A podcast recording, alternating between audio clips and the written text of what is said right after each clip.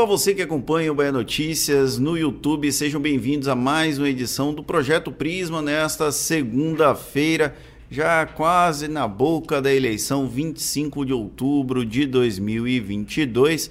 A edição desta segunda-feira tem mais uma vez o nosso querido repórter Leonardo Costa dividindo a bancada comigo. Seja bem-vindo, Leonardo. Boa tarde, Fernando. Boa tarde ao pessoal de casa que está acompanhando a gente aí pelo YouTube, né? Pode ficar com a gente porque tem muita novidade política de forma descontraída aqui, né? E o nosso convidado desta segunda-feira é o vereador de Salvador, Kiki Bispo, que, como padrão, a gente deixa que o próprio entrevistado se apresente para o nosso público. Seja bem-vindo, Kiki. Muito obrigado por aceitar o convite de participar do Projeto Prisma. Boa tarde, Fernando Duarte. Boa tarde, Leonardo Costa, Gabriel, todos os amigos que acompanham o Projeto Prisma através do Bahia Notícias. Satisfação poder estar aqui. Eu sou vereador da cidade de Salvador, tenho 48 anos, exerço o meu terceiro mandato já pude ocupar diversos cargos da Câmara Municipal, primeiro secretário, primeiro vice-presidente, presidente da Comissão de Justiça e hoje atualmente exerço a função de vice-líder do governo do prefeito Bruno Reis. Portanto, a gente tem uma longa estrada aí na Câmara Municipal que passa, claro, por um momento aí de turbulência. Esperamos aí que a partir do dia 30 possamos ter dias melhores, porque é isso que as pessoas da cidade de Salvador esperam, uma Câmara que produza, uma Câmara que realmente é, faça com que os projetos sejam discutidos, ampliados e que procure os vereadores a exercer o seu mandato, fazendo com que a cidade possa de fato evoluir. O senhor é filho de político, apesar de não ser de uma família extremamente tradicional da política. Como foi a sua chegada nesse ambiente? Eu, desde pequeno, sempre gostei de fazer política. Meu pai se candidatou em 1982, o ex-vereador Everaldo Bispo, se elegeu em 88 passou 12 anos fora, depois retornou para mais dois mandatos. Então, nesse período, eu pude ver meu pai vereador, ver meu pai fora e, sobretudo, poder aprender com ele a poder representar as pessoas, sobretudo aquelas mais humildes na cidade de Salvador. Nossa cidade é uma cidade ainda muito desigual e, portanto, a gente precisa, através do legislativo, através do executivo, fazer ações para poder diminuir essa grande diferença que existe entre, entre pobres e ricos na nossa cidade. E a política nos proporciona isso. Quando você tem bons propósitos, bons projetos, você consegue de fato fazer com que a cidade cresça. E eu pude, desde 2012, no exercício do meu mandato, ao lado da gestão do prefeito Assemineto, do prefeito agora Bruno Reis, poder melhorar a qualidade de vida das pessoas. Salvador está em outro patamar e a gente é, precisa continuar nessa pegada aí para que as pessoas possam, de fato, é, sentir orgulho de ser soteropolitano.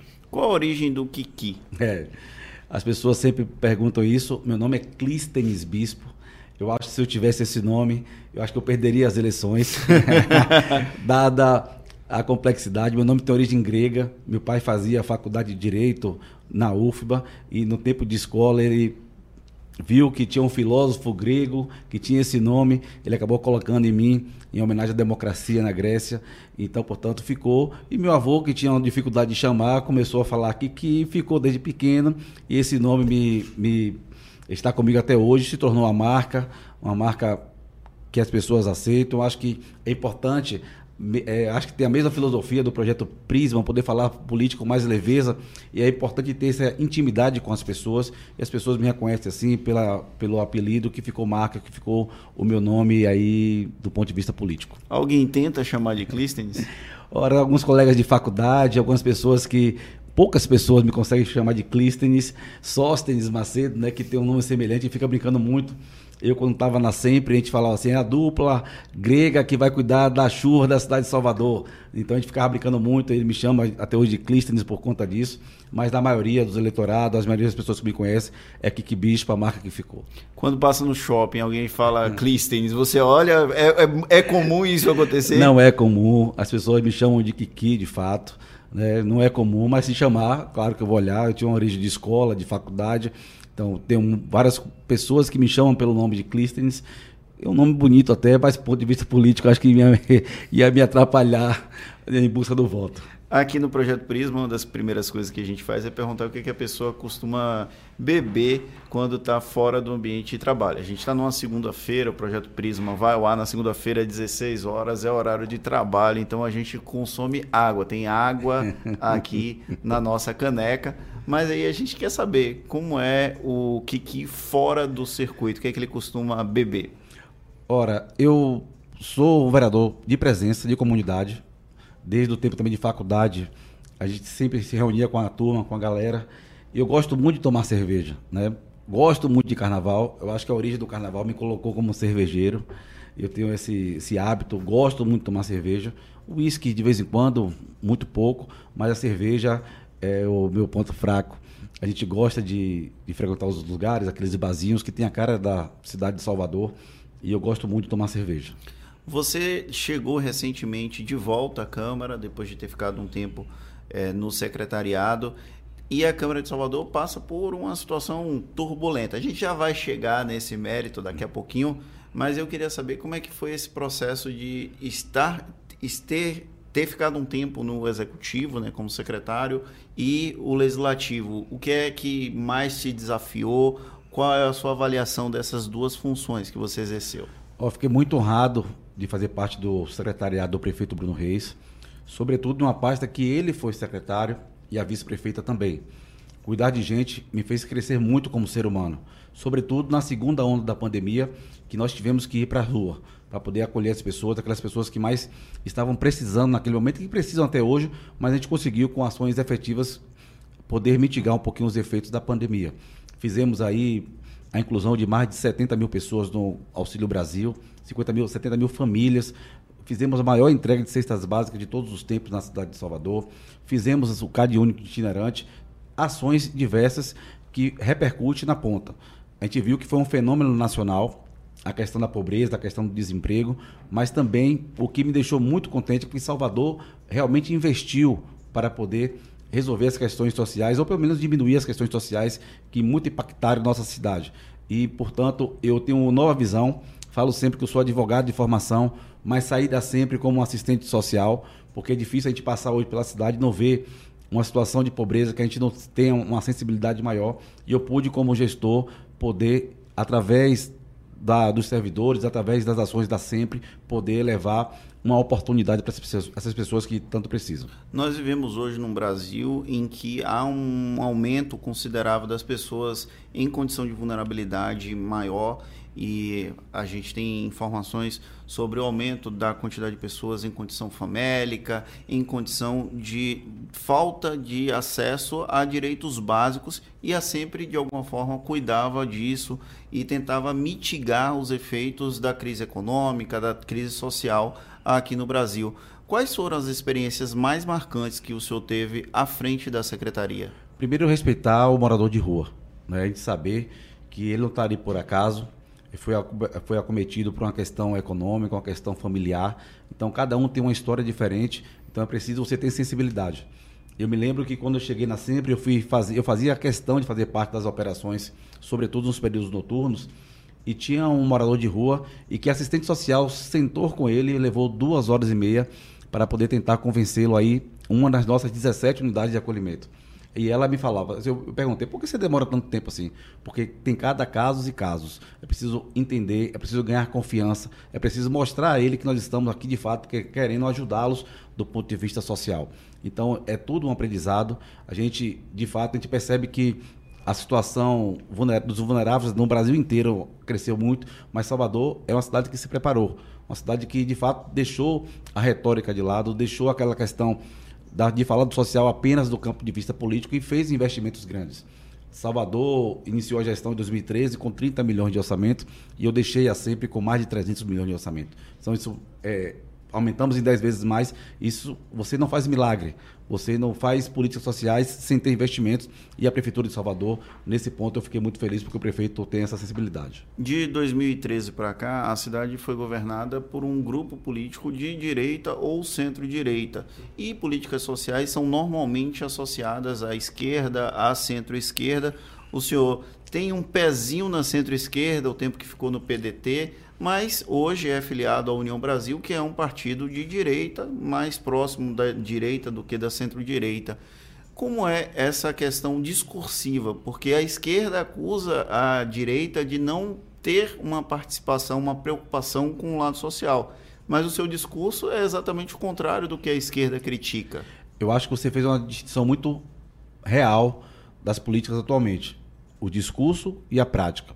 O PT, ele cresceu falando de inclusão de gente, de cuidar das pessoas, de orçamento participativo. E quando você vai na prática, você olha para o governo do Estado, do ponto de vista das ações sociais, você não percebe o braço do Estado no lugar, nesse, sobretudo essa questão da pandemia. A questão do orçamento participativo, você vê que o governo do Estado, ele não, de fato, ele dá voz e vez às pessoas poder participar daquele orçamento do Estado. Então, portanto, o prefeito ACM Neto, ele na gestão dele ele fez a questão do ouvido no nosso bairro. Cada morador tinha a possibilidade de dizer de que forma queria que o investimento ocorresse naquele bairro ou até mesmo na sua cidade. Isso é dar voz e vez, isso é inclusão social que a gente faz na prática e o PT há muito tempo só fica na teoria. Quando o, o a gente fala sobre a questão do acesso a serviços básicos, nós temos uma cidade de quase 3 milhões de habitantes como Salvador e que há um déficit histórico de temas diversos. Acesso à saúde, acesso à educação, acesso até à própria segurança pública, que não é necessariamente uma obrigação do município, mas perpassa por isso. E por mais que haja um esforço da prefeitura, a gente não tem uma efetividade no acesso pleno total da população. O que, que falta para que uma cidade como Salvador tenha a população tenha pleno acesso a serviços de qualidade. Eu não estou criticando a qualidade do atual, mas a gente sabe que nós temos um déficit e que nem todo mundo tem acesso aos serviços de qualidade. Nós temos um déficit histórico. Salvador, ela se notabilizou por ser uma cidade desigual. De gestões que foram muito ruins no passado e que acabou deixando um déficit muito grande. E a gestão do prefeito ACM Neto e do prefeito Bruno Reis, ele corrige muitas dessas distorções. É claro que você não vai resolver um problema de séculos em 10 anos, mas você percebe que a cidade está no caminho certo. Nós temos avançado do ponto de vista da saúde, a exemplo, por exemplo, das UPAs, que recebemos a cidade com uma UPA, hoje nós temos 10 UPAs na, na, cidade de Salvador. O hospital municipal que nós não tínhamos, hoje nós temos lá na Boca da Mata. Então, é um processo evolutivo que a cidade, de fato, vai recuperando sua autoestima.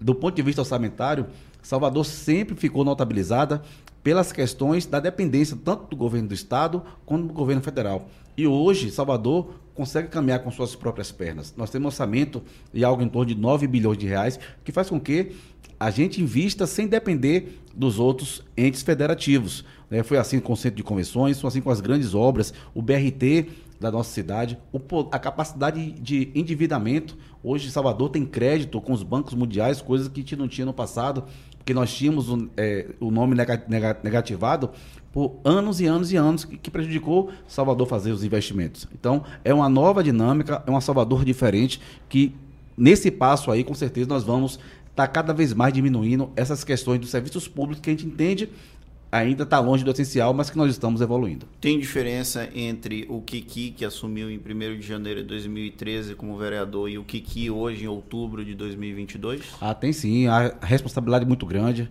Você caminhar pela cidade, você vê ainda bolsões de pobreza, você ainda vê uma cidade desigual. Isso te coloca em uma, em uma situação que você precisa produzir, que você precisa avançar. A Câmara tem um papel fundamental nisso. Eu falo sempre que a Câmara é a caixa de ressonância das pessoas da cidade de Salvador, dos moradores da cidade de Salvador, mas sobretudo daqueles mais pobres, aqueles mais carentes, que muitas vezes não têm nem condições de expressar o sofrimento que tem passado. Então é preciso ter essa sensibilidade, é preciso defender políticas, políticas públicas de fato que possam resolver as questões das desigualdades sociais na cidade de Salvador. Aqui no projeto Prisma, vereador, a gente usa frases de pessoas conhecidas para suscitar o debate e levantar algumas, alguns detalhes, algo assim. E aí eu vou pedir para o nosso querido Paulo Vitor Nadal colocar na tela a primeira frase, que é do prefeito aqui de Salvador, Bruno Reis, e ele fala que que volta para a Câmara já era um desejo dele para reforçar o nosso time na Câmara. É um vereador extremamente qualificado que volta para a Câmara Municipal ainda com mais experiência, mais preparado para enfrentar os desafios daqui para frente. O que motivou efetivamente o retorno de Kiki Bispo para a Câmara de Vereadores depois de um curto período na Sempre? É, nós fomos surpreendidos com a decisão do presidente Geraldo Júnior de antecipar as eleições. E eu já quero deixar aqui a, o meu lamento, porque a terceira capital do país não pode ter esses subterfúgios, não pode ter essas burlas ao regimento interno. Se você tem uma previsão de ter uma sessão para poder homologar a nova mesa diretora na última sessão de dezembro, não tem por que você antecipar. Eu acho que qualquer coisa semelhante se assemelha a golpe. Então a gente não, não, não pode permitir que isso ocorra na Casa de Leis mais antiga do país. Então, naquela oportunidade, quando ele antecipa as eleições e logo um dia após ele migra para o campo do governo do Estado, né, dando um segundo golpe, diria, é, concluindo aqui a minha fala, eu tive, nesse momento, a obrigação de voltar para a Câmara, de reforçar a base do governo, de poder alinhar as ações junto a nossa, aos nossos vereadores, uniformizar os nossos discursos para o enfrentamento que se verificou durante o ano, o ano inteiro. A gente viu questões misturadas das, do ponto de vista institucional com questões políticos partidárias que prejudicou demais a cidade. Haja vista a questão dos agentes de saúde que estão sendo aí usados pelos sindicatos de forma politicamente aberta, que tem prejudicado aqueles servidores que precisam melhorar os seus salários, mas que ficam ali à mercê da condução política partidária dos sindicatos. Então, são ações que prejudicou a cidade. Então, ao longo desse ano, foi um ano extremamente difícil na Câmara e motivo pelo qual eu tive que retornar para poder reforçar a nossa base do governo. Antes da primeira eleição de Geraldo Júnior como presidente da Câmara, já havia uma articulação para que Kiki fosse o presidente da Câmara. O Geraldo antecipou o processo de discussão, isso ainda era Semineto, que era o prefeito da capital baiana, e Kiki, usando uma expressão bem popular, tomou bola nas costas nesse período e acabou não logrando êxito no processo eleitoral. Com o poder na mão, ficava mais fácil para o processo de reeleição de Geraldo Júnior, então algo que é dentro do legislativo é algo bem comum, que a gente está acostumado que aconteça. Agora, seria vetada a reeleição de, de Geraldo, ele faz uma alteração na, no regimento interno da casa que permite a reeleição. Isso está sendo discutido na justiça, não vou entrar nesse mérito. Mas Kiki também era cotado nesse processo eleitoral. De alguma forma, o governo dormiu no ponto ou foi Kiki que dormiu no ponto? Nas ora, duas oportunidades. Ora, é, na primeira, a gente recordando da eleição de 2018, quando nosso líder maior desistiu, chegamos a uma eleição extremamente fragilizado e isso acabou desarrumando, deixando a gente um pouquinho fragilizado no processo da recondução da presidência. Mas ainda assim, Geraldo Júnior, naquela oportunidade, ainda era vereador da base, então, portanto, ele conseguiu arregimentar o maior número de vereadores, ser legítimo, ser da, da democracia. Mas claro, você tinha interesse na tinha época, interesse, né? Tinha interesse, não escondo o meu sonho de ninguém de ser ainda presidente da interesse. Câmara, ainda tem interesse em ser presidente da Câmara. Né? Tivemos aí a notícia da, da liminar do ministro Nunes Marques, né, que suspende a eleição da Câmara e determina uma nova.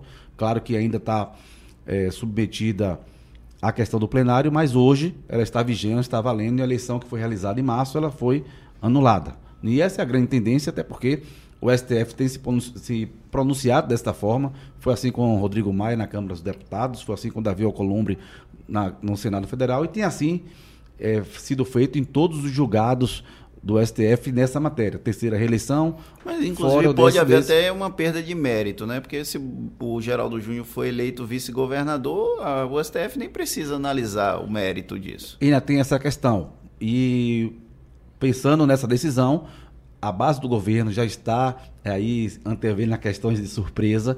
Nós estamos já discutindo plenamente isso, né, com toda a base. A ideia é que possamos já, já divulgar nos próximos dias uma chapa completa da base governista para que possamos aí ir para o enfrentamento, seja ele através de uma conciliação com a oposição, seja ele através de um bate-chapa, porque é da democracia e a gente respeita com todo o trâmite possível. A gente entrevistou a vice-prefeita, a Ana Paula aqui no Projeto Prisma, ela enquanto candidata à vice-presidência da República do Ciro Gomes, ela não logrou êxito, mas a gente trouxe essa questão e aí eu vou pedir para o Paulo Vitor Nadal colocar a segunda frase, que é exatamente da Ana Paula, que ela fala: "Se fala muito por aquele episódio da Câmara, março deste ano, nós tínhamos um grande amigo, alguém que tinha um grande papel no nosso governo, pleiteando algumas posições, inclusive de ser presidente da Câmara demos o voto de confiança a ele, não foi uma questão de inabilidade política, foi questão de confiança. No episódio da eleição de Geraldo Júnior, da reeleição de Geraldo Júnior, que pegou a base de surpresa, mas que também foi uma espécie de bola nas costas da base do prefeito Bruno Reis. Faltou habilidade política. O que faltou naquele episódio, naquela semana de março de 2022, em que Geraldo Júnior antecipa a eleição e aí na sequência ele rompe com a base de Bruno Reis? Foi um dilema muito grande, porque ele pegou toda a base de surpresa, ele antecipou, se cogitava até anteriormente, mas a gente imaginava que ele não pudesse, não pudesse fazer por conta da questão da inconstitucionalidade o STF é muito pacificado, então a gente acha, a gente naquele momento a gente entendia que ele não ia correr esse risco jurídico, do ponto de vista da segurança jurídica.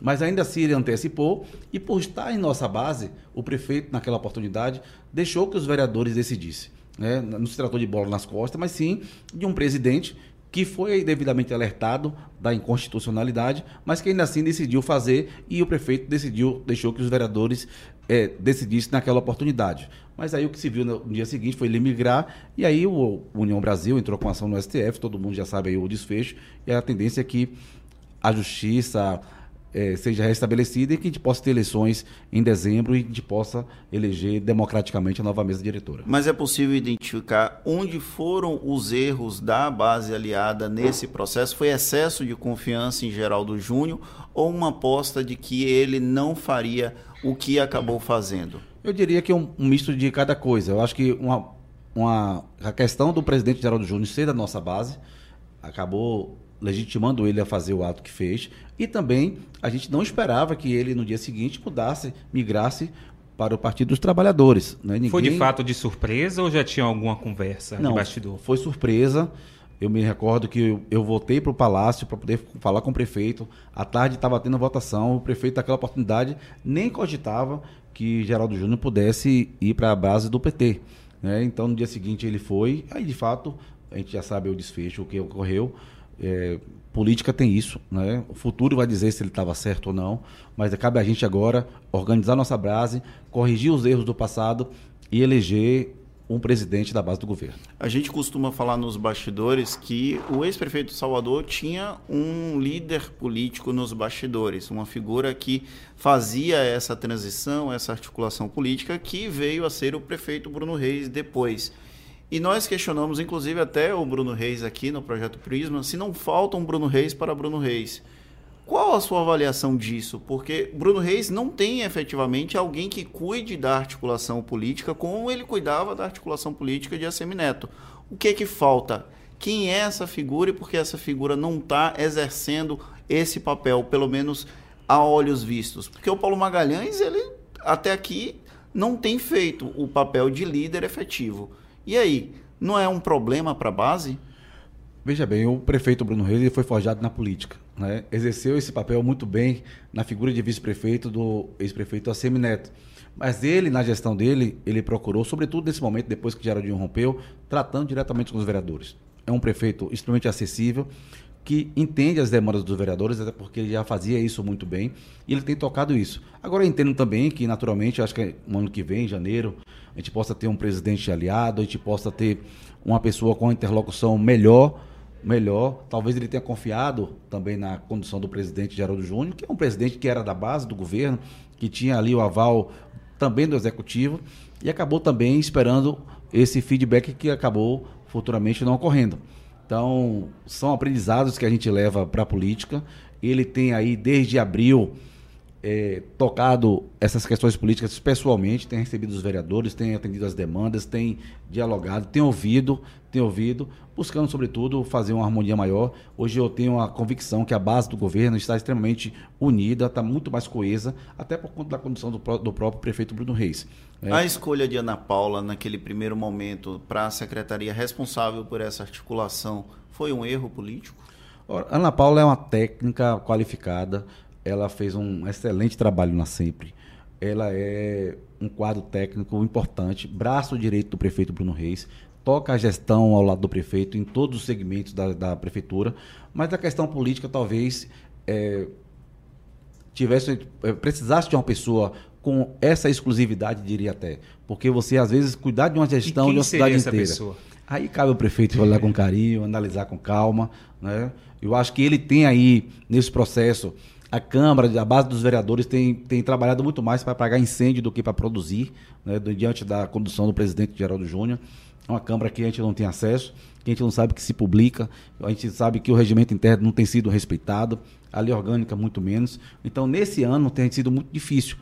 A base do governo ela tem se concentrado para evitar os estragos que, que pode vir através da Câmara Municipal. Né? Isso tem sido uma, uma máxima. Eu que a partir de janeiro tenho uma convicção que essas coisas vão mudar. O prefeito vai ter muito mais tranquilidade para trabalhar, os vereadores da mesma forma. Você mantendo a independência dos poderes, mas não abrindo mão de ter, sobretudo, uma harmonia, porque é isso que as pessoas esperam na cidade de Salvador. Independente do resultado da eleição de, do dia 30 de outubro, com Geraldo Júnior sendo eleito vice-governador ou não, independente da posição do STF com relação ao processo da Câmara, a oposição saiu fortalecida, inclusive numericamente. Houve um aumento dos, dos vereadores que fazem parte da oposição. Isso de alguma forma dificulta que projetos de interesse da prefeitura sejam votados com celeridade, como acontecia antes dessa ruptura de alguns vereadores que agora passam a fazer parte da oposição? Ora, nós estamos aí em tratativa, diria que não houve prejuízo para a base. Tivemos aí a saída do vereador Joseval Rodrigues, né, que migrou para o campo do PT mas também tivemos aí o retorno. Ele não disse isso Não disse ainda, né? né? Mas está lá nas caminhadas, ele está lá com, com 13, enfim. Né? Ele tem que se pronunciar né? de, que, de que lado de fato está. Até porque o eleitor cobra isso das pessoas, cobra isso do, de nós políticos.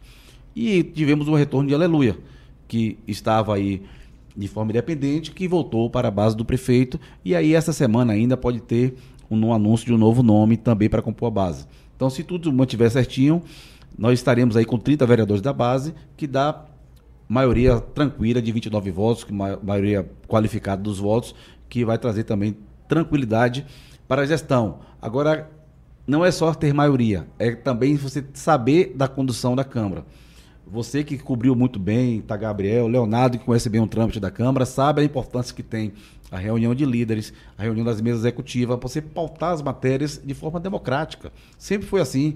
Hoje a gente não sabe qual a matéria que vai entrar na ordem do dia. A gente não sabe. Tem que acompanhar o diário e ser surpreendido até muitas vezes com a questão da LDO que não foi votada ainda, as contas do prefeito ACM Neto que não foi votado. Então essas coisas têm que ser transparentes para as pessoas e sobretudo para os vereadores. Então essa dinâmica da Câmara tem prejudicado os trabalhos aqui é, da nossa cidade. Qual foi a grande surpresa? O Geraldo Júnior ou o Carvalhal, que inclusive já dividiu legenda contigo?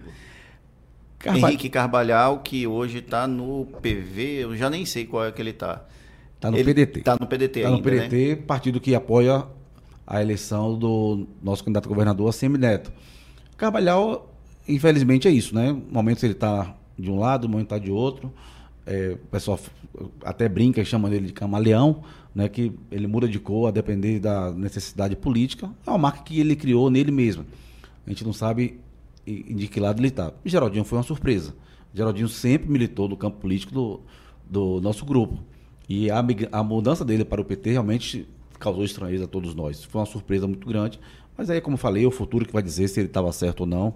O eleitor dele que vai julgar se ele realmente fez uma mudança que realmente agradou as pessoas que confiaram ele o mandato. A última frase, inclusive, é do próprio Geraldo Júnior. Vou adiantar logo. Normalmente demora um pouquinho mais para chegar na última frase, mas eu já vou puxar ela. Eu estava do lado de lá, eu estava preso numa bolha política de mentiras e meu maior arrependimento é não ter vindo para este lado antes. Palavra do presidente da Câmara, Geraldo Júnior, que é candidato a vice-governador na chapa de Jerônimo Rodrigues pelo MDB. Que bolha de mentiras é essa que ele fala? Acho só ele para dizer que bolha de mentira é essa. Porque ele estava do lado de cá, ele foi eleito vereador em 2012 do nosso lado, do, eleito, reeleito em 2016, foi presidente da Câmara com a voto da base dos governistas, que aí, por consequência... Ele é vereador desde 2009, 2010. Ele assumiu na suplência, na época ainda, salvo engano, do, no PTN de João Sim. Bacelar, naquela, naquela articulação até improvável que João, Henrique, João Bacelar foi para ser secretário de João Henrique, o deputado Luizinho Sobral foi para a Assembleia, sim, sim, renunciando à Câmara, que naquela oportunidade tinha que renunciar. Não existia a lei Tiago Correia. Não existia a lei Tiago Correia. E Geraldinho assumiu por, nos dois últimos anos da gestão de João Henrique. Se reelegeu já com Neto em 2012, se reelegeu novamente em 2016 e em 2018 foi presidente da Câmara.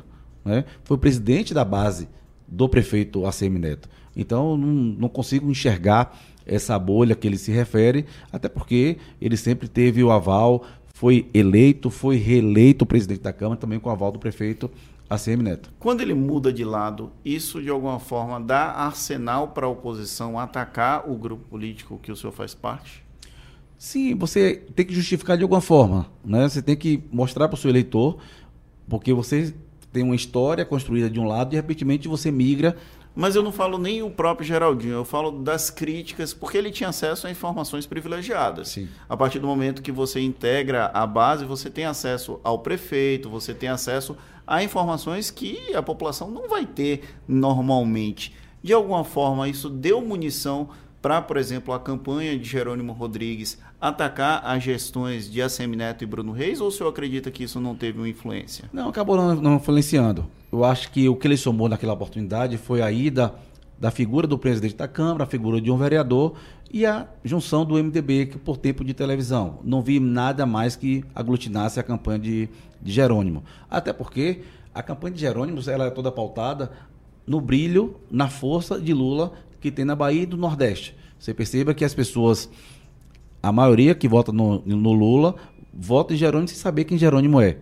Então você percebe a questão da grife, do número, que ainda tem peso aqui na Bahia e no Nordeste como todo. Então, você perguntar o que é que acrescentou, para mim não acrescentou muita coisa. Apenas ele foi, migrou o partido, que tem também os seus desgastes, todo mundo sabe do histórico do MDB, que é conhecido por todo, natural. Vimos aí o ex-ministro Gedel opinando aí, aconselhando o Jerônimo Rodrigues a não ir aos debates, isso tem tudo um peso, né? Mas do ponto de vista do conteúdo, realmente, do voto eleitoral, me parece que não somou muito pouco. Na eleição presidencial, que, que tem um posicionamento definido ou ele é da escola de Assemineto? Eu sou da escola de Assemineto, até porque nós estamos passando por um momento muito crítico na Bahia. A crise na educação, a crise na segurança pública, no turismo, que a gente não consegue avançar, e precisamos saber escolher um grande gestor. Eu vejo, ouço as falas de Jerônimo, eu não acredito que o povo da Bahia vai eleger um governador despreparado, de quem foi gestor por onde passou e não deixou saudade nenhuma, que nunca teve, nunca concorreu a nenhum cargo eletivo, nunca teve um voto, é, a não ser agora no primeiro turno, que se esconde atrás de um número, que se, se esconde atrás de um, de um ex-presidente. Fica até a pergunta no ar.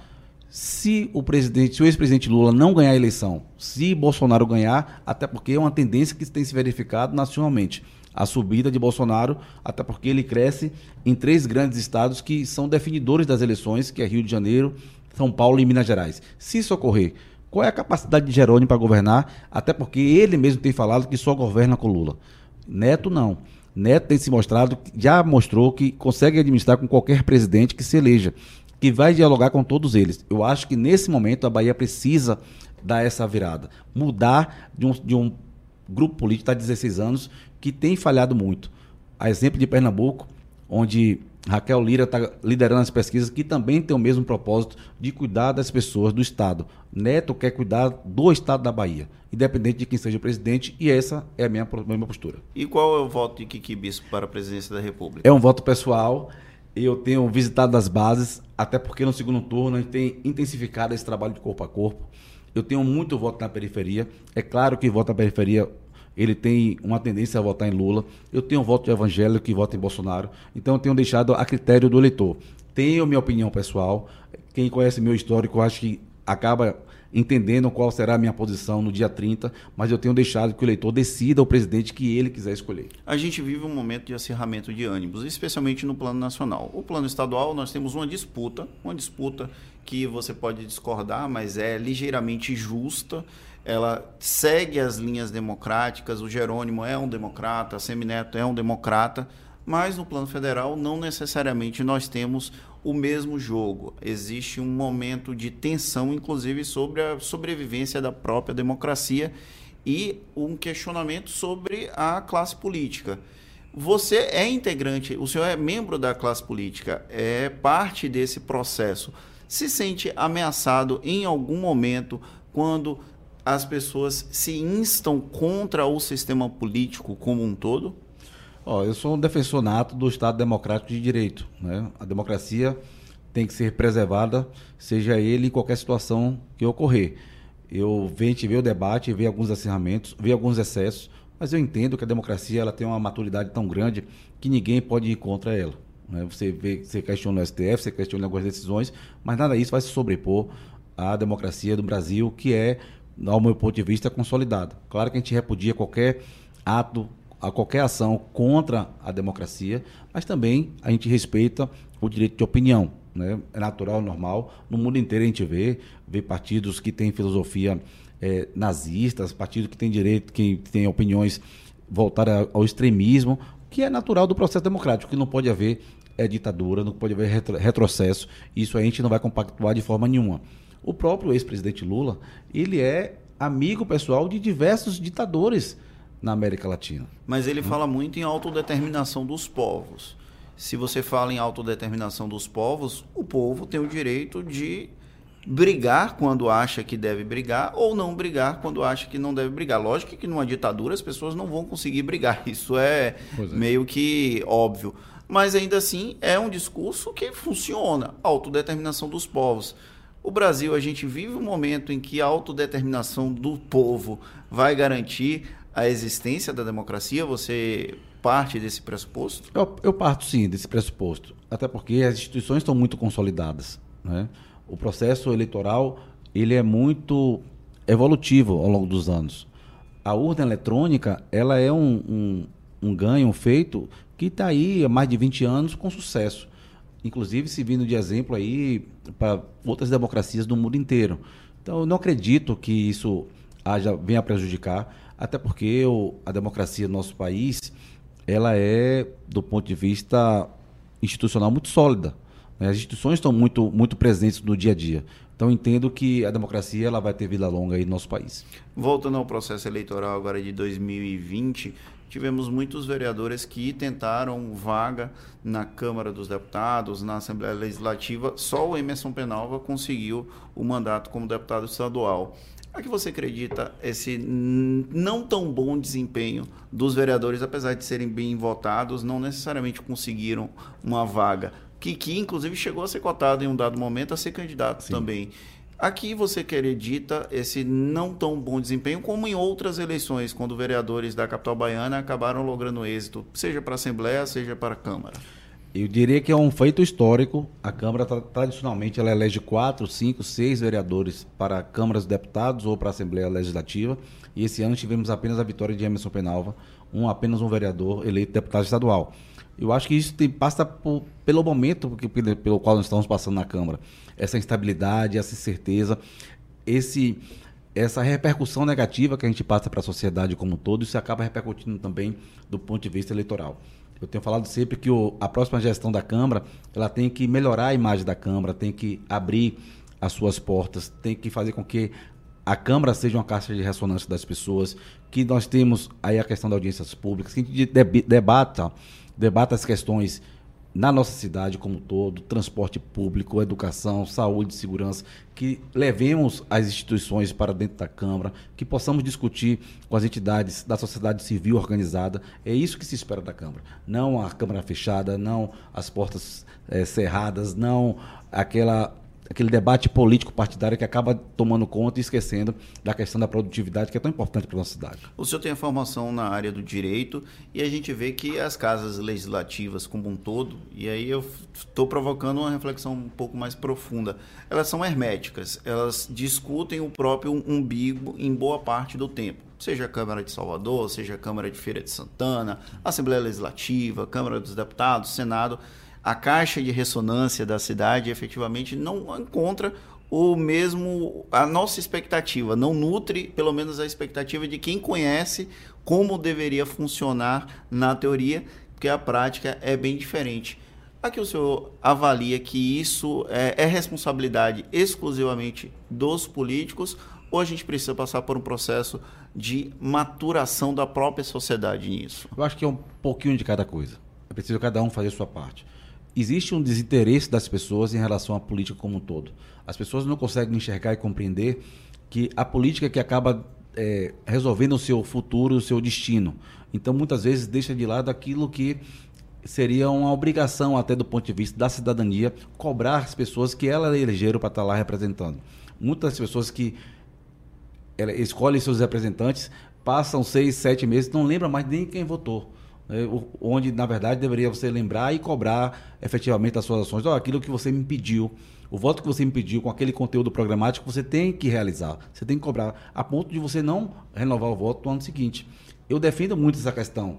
Eu entendo que o povo como todo, ele precisa estar muito mais maturado do ponto de vista educacional, para que ele possa de fato cobrar. Eu acho que nesse momento que isso ocorrer, a produtividade será maior, a efetividade das ações políticas públicas será maior. É claro que a gente vê uma evolução, a gente vê uma evolução é, na cobrança das pessoas. Aquela política, aquela velha política de você trocar o voto por dentadura, o voto por cesta básica, ela tem diminuído, diminuído muito. As pessoas têm cobrado mais ações efetivas, mas ainda está muito longe do ideal. E também do ponto de vista político, é preciso entender que a gente não pode ficar preso apenas à velha política de fazer aquela campanha faltando três meses para as eleições. E precisa ser, de fato, representante ao longo do período do mandato que as pessoas nos otorgaram o mandato. Então a gente precisa assim abrir as portas da Câmara, fazer as câmaras itinerantes, fazer com que as pessoas entendam a importância que tem as casas de lei, tanto do ponto de vista municipal como estadual e federal, saber que o seu futuro passa por ali. Né, tem questões a nível de Brasília, por exemplo, que as pessoas só recebem a matéria já pronta sem ter conhecimento de fato o que ocorreu. Então, as pessoas precisam participar. Acho que a questão da pandemia trouxe essa facilidade de você ver as questões mais online, de você participar do ponto de vista tanto presencial como do ponto de vista da, da mídia como um todo. A questão da imprensa é fundamental também, para que possamos divulgar com muito mais abrangência a questão do, do, daquilo que se faz, aquilo que se trata na Câmara Municipal como um todo. Eu acho que o futuro tem que passar por aí. Vereador, e assim, essa não eleição dos vereadores de Salvador para a Câmara, para a Assembleia, enfim, mostra que eles estão enfraquecidos para o próximo pleito municipal ou não? É natural do processo? Eu acho que acendeu a luz amarela. Né?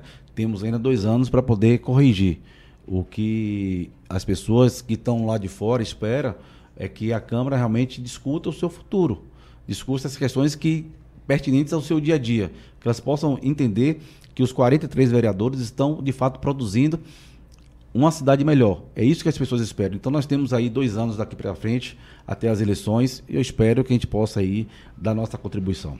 Tem uma matéria na Câmara agora, o Gabriel alertou, que é a questão do IPTU de Salvador, que está sendo bem questionado pela oposição. A prefeitura não mandou nenhum texto sobre o assunto. O prefeito Bruno Reis disse que não ia mandar nenhuma matéria antes do segundo turno mas já mandou a progressão de carreira dos vereador, dos professores, que o presidente da Câmara, Geraldo Júnior, anunciou que deve ser votado no próximo dia 1 véspera de feriado. Eu não sei quem, quem, quem acredita que, desculpa, que os vereadores vão votar em véspera de feriado, mas vamos seguir a vida. Por que a prefeitura não mandou nenhuma, nenhum projeto relacionado ao IPTU de Salvador ainda, Kiki? Ora, porque nós estamos no prazo, né? muito se discute o IPTU eu tenho muita tranquilidade de defender isso, até porque, eu como falei aqui, eu tenho vários votos nos bairros periféricos da cidade. E se você percorrer os bairros periféricos, 110 mil o valor venal dos imóveis, abaixo disso você é isento. Então, o povo pobre da cidade, a maioria deles não paga IPTU. É bom que isso fique muito claro. Então, é justiça fiscal. Paga quem pode mais, quem pode menos paga menos e quem não pode nada não paga nada. Eu acho que você não vai corrigir uma, um déficit de mais de 20 anos de uma planta genérica, mas você tem que colocar muito próximo. Se tinha algumas distorções enormes quando o ex-prefeito Assemi Neto assumiu, e é preciso fazer esse discurso com muita clareza. Gente que competiu uma, uma mansão na Vitória que custava preço de mercado 5 milhões de reais e do ponto de vista venal se pagava 500 mil reais. Isso não pode ocorrer. Se você tem a condição de pagar um prédio que custa 5 milhões de reais, você tem que pagar um, um, um IPTU compatível com o imóvel e com a renda que você ganha. Aí, assim, com aquele morador que tem um imóvel lá, aquela casinha simples, que tem lá o, o registro no IPTU, que custa 70, 80 mil e 100 mil reais. E essa é a maioria da realidade do povo da periferia de Salvador. Você vai lá buscar o carnê, pode mostrar que está isento. Então, esse debate é muito claro, até porque quando a gente paga o imposto justo, a gente vê o retorno a, ocorrer na cidade, as pessoas entendem e respeitam. Eu podia aqui falar do IPVA, podia falar do ICMS, que são os mais caros do Brasil, o da Bahia. Né? Então, podia falar que o governador poderia ter feito um gesto muito grande aí na questão do transporte público, que passou aí uma questão muito crítica o ano passado, sobretudo, de fe ter feito um gesto, diminuir o ICMS do combustível, que isso ia ter um impacto de 40, 50 centavos na tarifa do ônibus e não fez. Então, esse debate que precisa colocar nesse momento. Quando a gente fala sobre o IPTU de Salvador, é, até 2022 nós tínhamos a, as travas que foram definidas pela Justiça lá por conta do episódio da, da planta genérica de 2013 2014, aquele processo que é um processo que ainda não tem uma resolução de mérito, inclusive. É, houve uma, uma, extensão até 2019, 2021 e aí 2022 foi o último ano da trava. Hoje a população de Salvador tem alguma garantia que não vai haver um reajuste exagerado a partir de 2023? A garantia total, apenas o que a prefeitura tem buscado ao longo desses anos é a correção inflacionária. Fora isso, o prefeito é totalmente contrário. Ele defende a manutenção das travas, é, por entender que qualquer coisa que saia das travas, que saia fora do limite, vai ser um aumento é, inadequado e o prefeito não concorda, não compactua com isso. Então ele está esperando o segundo turno, ele deve encaminhar a matéria para a Câmara e a Câmara tem que ter a, tem que ter a responsabilidade de votar a matéria e manter a trava. Acho que esse é o pensamento de todos os vereadores, inclusive. Qual a sua avaliação do desempenho da Câmara nesse processo do ano eleitoral? A Câmara quase que não votou. Mas aí eu deixo a minha crítica não apenas à Câmara de Salvador. Isso acontece em todos os legislativos do Brasil, então não é algo direcionado. Qual a avaliação que você faz desse, desse período eleitoral da Câmara de Salvador poderia ter sido melhor? Poderia ter sido muito melhor. Eu sempre defendo que no ano eleitoral a gente não é hipócrita em dizer que isso não tira a concentração dos vereadores, dos deputados, claro que sim.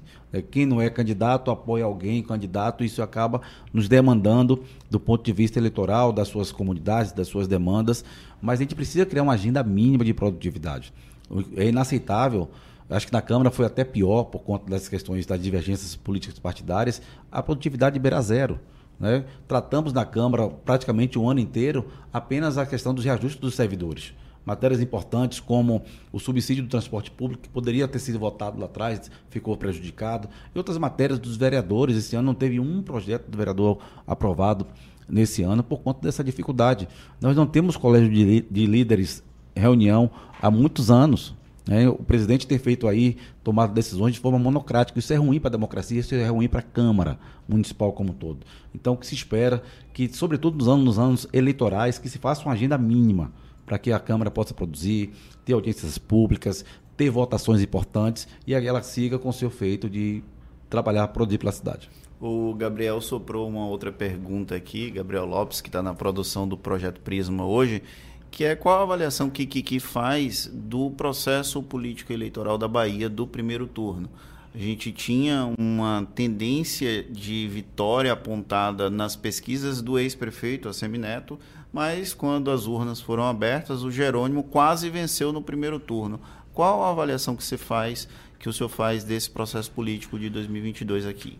Do ponto de vista técnico, foi numa, não foi nenhuma surpresa, até porque isso já vem se repetindo em outras eleições estaduais. Foi assim com Rui Costa, foi assim com Jacques Wagner. É o efeito do lulismo no Nordeste. Né? A gente tinha essa preocupação.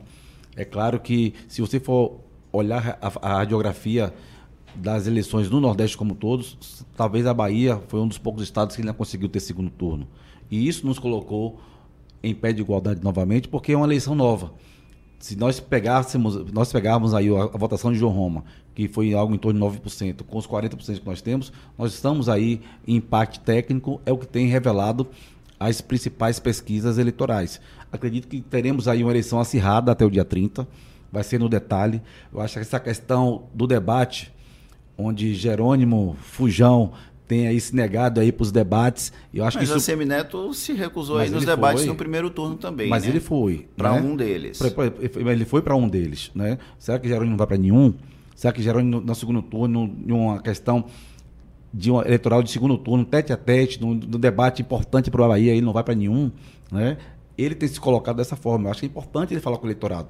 E qual é a repercussão disso? Ele não vai, o eleitorado vai aceitar, não vai aceitar. É uma eleição diferente. É uma eleição de pé de igualdade, quem erra menos ganha a eleição. Eu estou muito confiante, eu tenho andado muito, sobretudo em uma política diferente de bater de porta em porta, de migrar os votos, de virar os votos que eram de Jerônimo. E eu fico impressionado que muita gente votou em Jerônimo sem saber quem é Jerônimo. Votou pelo, pelo 13, votou pela repercussão da fala de que se votar no 13 não pode votar em outro governador. E acho que eleição com dois, duas chapas, governador e presidente, isso no, acaba nos favorecendo. E espero que o povo da Bahia possa ter aí a melhor escolha, que nós estamos precisando realmente de um, de um governador que realmente tenha qualidade técnica para poder gerir nosso Estado. Algumas pesquisas sinalizavam a dificuldade da população associar o nome de Assemineto ao número 44. A gente falou tanto 13, vamos dar, vamos dar um equilíbrio aqui e citar é. o 44. O senhor acha que isso pode também ter sido uma dificuldade do ex-prefeito da capital baiana? Não, foi sim, um número novo, 44, que também no segundo turno acaba meio que polarizando os dois números. Né? Então acredito que também isso vai acabar diminuindo essa essa dificuldade que nós tínhamos na questão do primeiro turno, que vai ser aí muito mais conhecido das pessoas, não só da capital, mas como no interior como um todo, sobretudo na zona rural, aquelas pessoas mais simples que têm, têm dificuldade de acesso às informações, que vai poder ver que é uma questão polarizada, que número 44 do 13. O senhor acredita que no dia 31 de outubro o Brasil vai estar efetivamente pacificado ou a gente ainda vai ter um processo de maturação do resultado eleitoral independente de quem vença. A eleição nacional, a eleição estadual, eu acho que por mais que a gente tenha um clima de acirramento, a gente tem um nível de maturidade de saber que os dois grupos vão aceitar o resultado, mas no plano federal. Eu acho que você vai ter ali uma ressaca natural e normal, mas o resultado será respeitado por qualquer um dos lados. Eu acho que a polarização não vai deixar de existir. Eu acho que isso é muito claro. Se buscou muito uma terceira via, né? Ciro Gomes, eh, Simone Tebet e outros candidatos não o conseguiram emplacar. Senhor integrou a base de vereadores que anunciaram apoio a Ciro Gomes, né? É, a Ciro Gomes no primeiro turno, por conta da nossa vice-prefeita, que estava lá na chapa, e eu declarei meu voto a ele. Então, portanto, a gente entendeu que a polarização é muito clara. Então, naturalmente, o resultado não vai diminuir, não vai é, limitar essa distância entre um grupo e outro. Mas, claro, do ponto de vista do resultado, vai ser respeitado. Vivemos isso na questão de Dilma Rousseff com, com a Aécio, que teve uma diferença de muito pouco, de, sabe, 2, 3 milhões de diferença. Mas logo, logo após o resultado foi respeitado, como também será respeitado o resultado do dia 30, porque o povo está amadurecido nessa questão. E assim, o senhor acredita que a dificuldade do segundo turno seria de fato não ter candidatos a deputados estaduais, federais e teria dificuldade das pessoas irem às urnas? É possível, o pessoal tem falado muito isso, porque os deputados nas suas campanhas acabam facilitando essa logística. Inclusive tem essa questão das abstenções, como será é, na repercussão do dia 30. Então, como é que isso virá nas urnas a partir do dia 30? Então, a gente entende que é uma eleição diferente, é uma, uma eleição que o marketing conta muito, a questão da política partidária também conta muito que o eleitor vai acabar aí em cima da hora decidindo o destino da Bahia. E a comunicação está correta neste momento de ACM Neto? Ó, eu entendo que tivemos aí alguns equívocos no primeiro turno. Eu diria que a campanha do primeiro turno foi um pouquinho light demais. No segundo turno, não. No segundo turno realmente vem mostrando as, as, as diferenças entre os candidatos.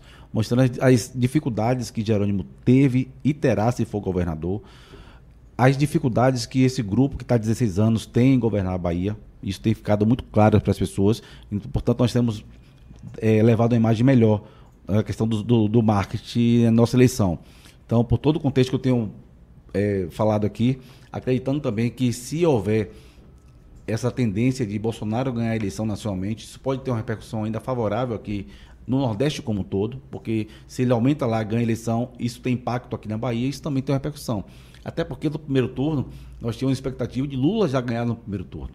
Né? Foi esse, muito pouco esse os números diziam isso. E o que se verificou na, na, de fato foi ele cair quase 3 pontos percentual e o Bolsonaro encostar. Tanto é que São Paulo, o Tarcísio termina na frente. Isso se transformou em uma tendência que desde o, o mês inteiro de outubro, Bolsonaro não para de crescer e Lula ali começando a ter uma, uma leve queda. A questão da autodeclaração de cor do ex-prefeito Assemineto como Pardo, o senhor acredita que isso teve impacto no processo eleitoral?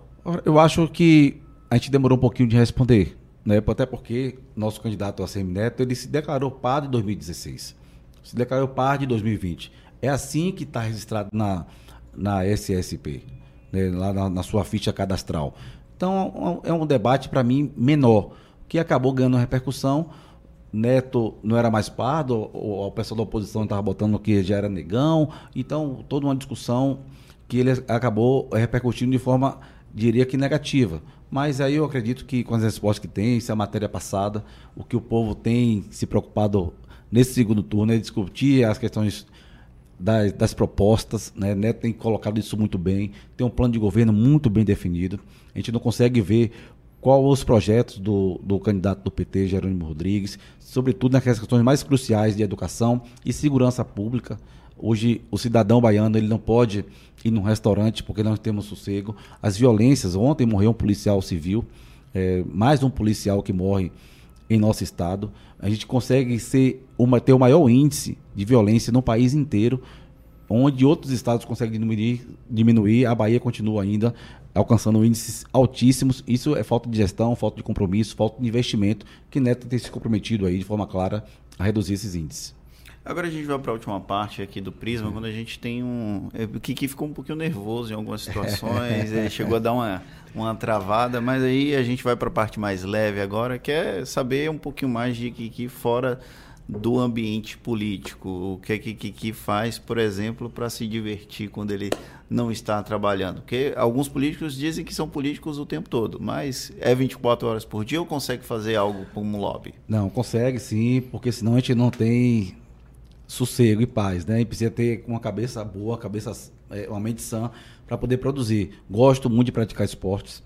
Eu jogo futebol, futebol, beat tênis, corro e faço musculação. Então a gente procura aí nos, nas horas vagas ocupar a mente aí com atividade física.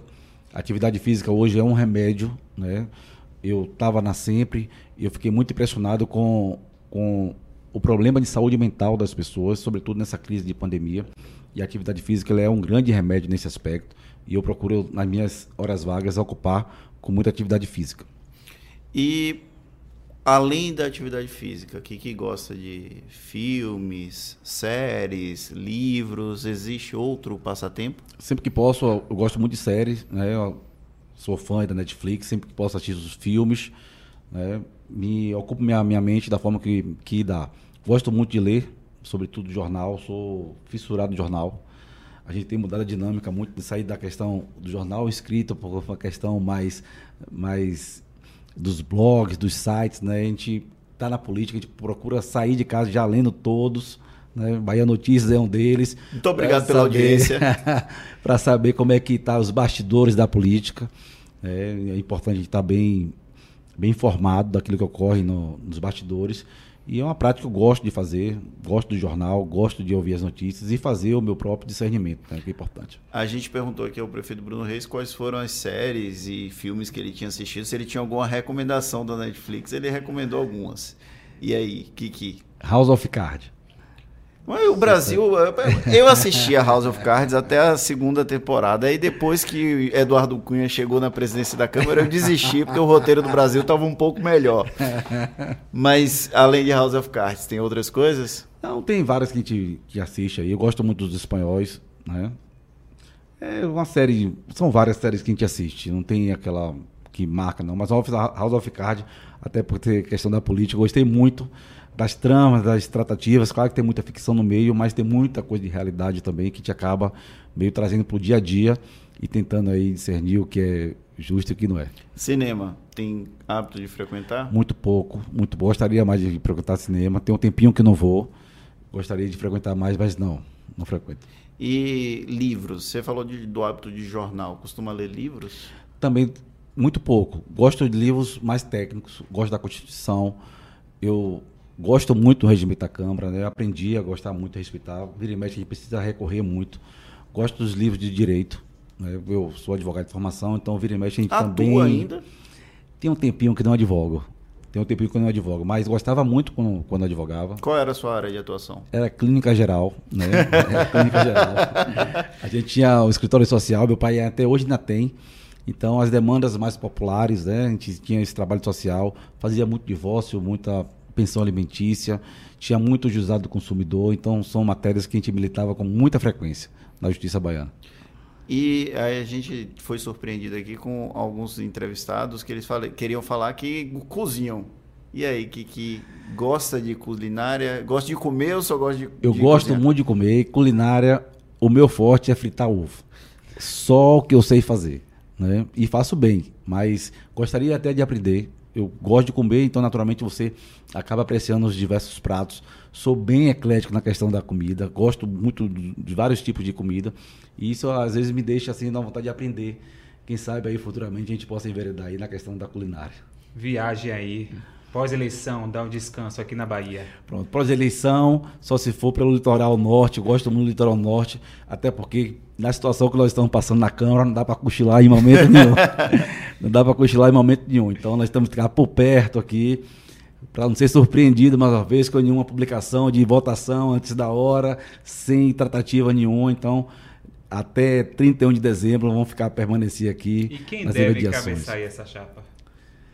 A É que- chapa do governo, a chapa do governo vai ser um nome escolhido pelos vereadores da base do prefeito. A gente ouviu, assim, alguém contando aqui que cem- 10 vereadores já anunciaram apoio a Kiki. Tem isso mesmo? Ó, teve uma reunião, uma reunião com o prefeito, o prefeito né, meio que abriu a fala para alguns vereadores. Teve realmente, de fato, 10 nomes que se colocaram, pode ter certeza que reduziu muito. Mas se o- colocaram como candidatos? como candidatos, mas que esse número reduziu muito. Mas pode ter a certeza que nós temos hoje, se tiver uma eleição hoje, nós temos uma chapa pronta, uma chapa montada e esperando aí o momento certo. Seja ele num ponto de vista regimental, que é na última sessão de dezembro, ou seja ele antecipado se o presidente entender que deva antecipar a eleição. Da forma que ele escolher, nós temos com a chapa pronta para poder ir para o embate. Kiki tem algum arrependimento do ponto de vista político na vida pública? Não, não, não procuro me arrepender. Eu procuro fazer sempre minhas ações com muita calma, pensando muito na- nas consequências. Eu sou muito prudente do ponto de vista político, então eu não vejo nenhum arrependimento daquilo que eu fiz. Né? Faria algo diferente? Não, acho que eu estou num melhor momento da meu da, da política. né? Tenho maturidade grande aí nesse processo ao longo dos 10 anos na Câmara Municipal. Tive a oportunidade de ter meu pai vereador antes, que também me trouxe uma bagagem eh, técnica muito interessante para o meu, meu mandato. E acredito que a gente vai, se a gente mantiver aí, a gente vai ter um êxito futuro aí importante na cidade. Bom, o Projeto Prisma vai ficando por aqui. Eu queria agradecer o Léo Costa, que inclusive fez dobradinha, né? Duas semanas seguidas aqui no Projeto Prisma. Mu- Muito obrigado, Léo. Eu que agradeço a oportunidade, falar de Assembleia e agora Câmara de Vereadores. Né? Muito obrigado aí, vereador Kiki. A gente se encontra ali nos corredores da Câmara de Vereadores de Salvador. Muitíssimo obrigado, Kiki, por aceitar o nosso convite e espero que a gente mantenha essa boa relação com a Câmara de Vereadores e com o eventual presidente. Será que vai ser Kiki? Ficamos a de gente olho, né? tentou aqui extrair para ver se ele era o candidato e ele não falou. Muitíssimo obrigado, Kiki. Obrigado, Fernando. Obrigado, Leonardo. Obrigado a todos os amigos ouvintes do Projeto Prisma, do Bahia Notícias, esse site que é referência em nossa cidade, em nosso estado, que leva informação de qualidade, com isenção, com imparcialidade, aquilo que realmente a gente espera, tanto do ponto de vista da política, como também das pessoas que assistem, que ouvem e lê o site de vocês. Então, portanto, fica aqui o meu compromisso de meu respeito à democracia e, sobretudo, à independência do jornalismo no nosso estado. Muitíssimo obrigado para você que acompanhou essa edição do Projeto Prisma. Lembrando que ela fica disponível no YouTube e também nas principais plataformas de streaming em no máximo 24 horas após o encerramento do programa. A edição desta segunda-feira teve produção de Gabriel Lopes e a operação foi com Paulo Vitor Nadal. Um grande abraço e até a próxima segunda-feira.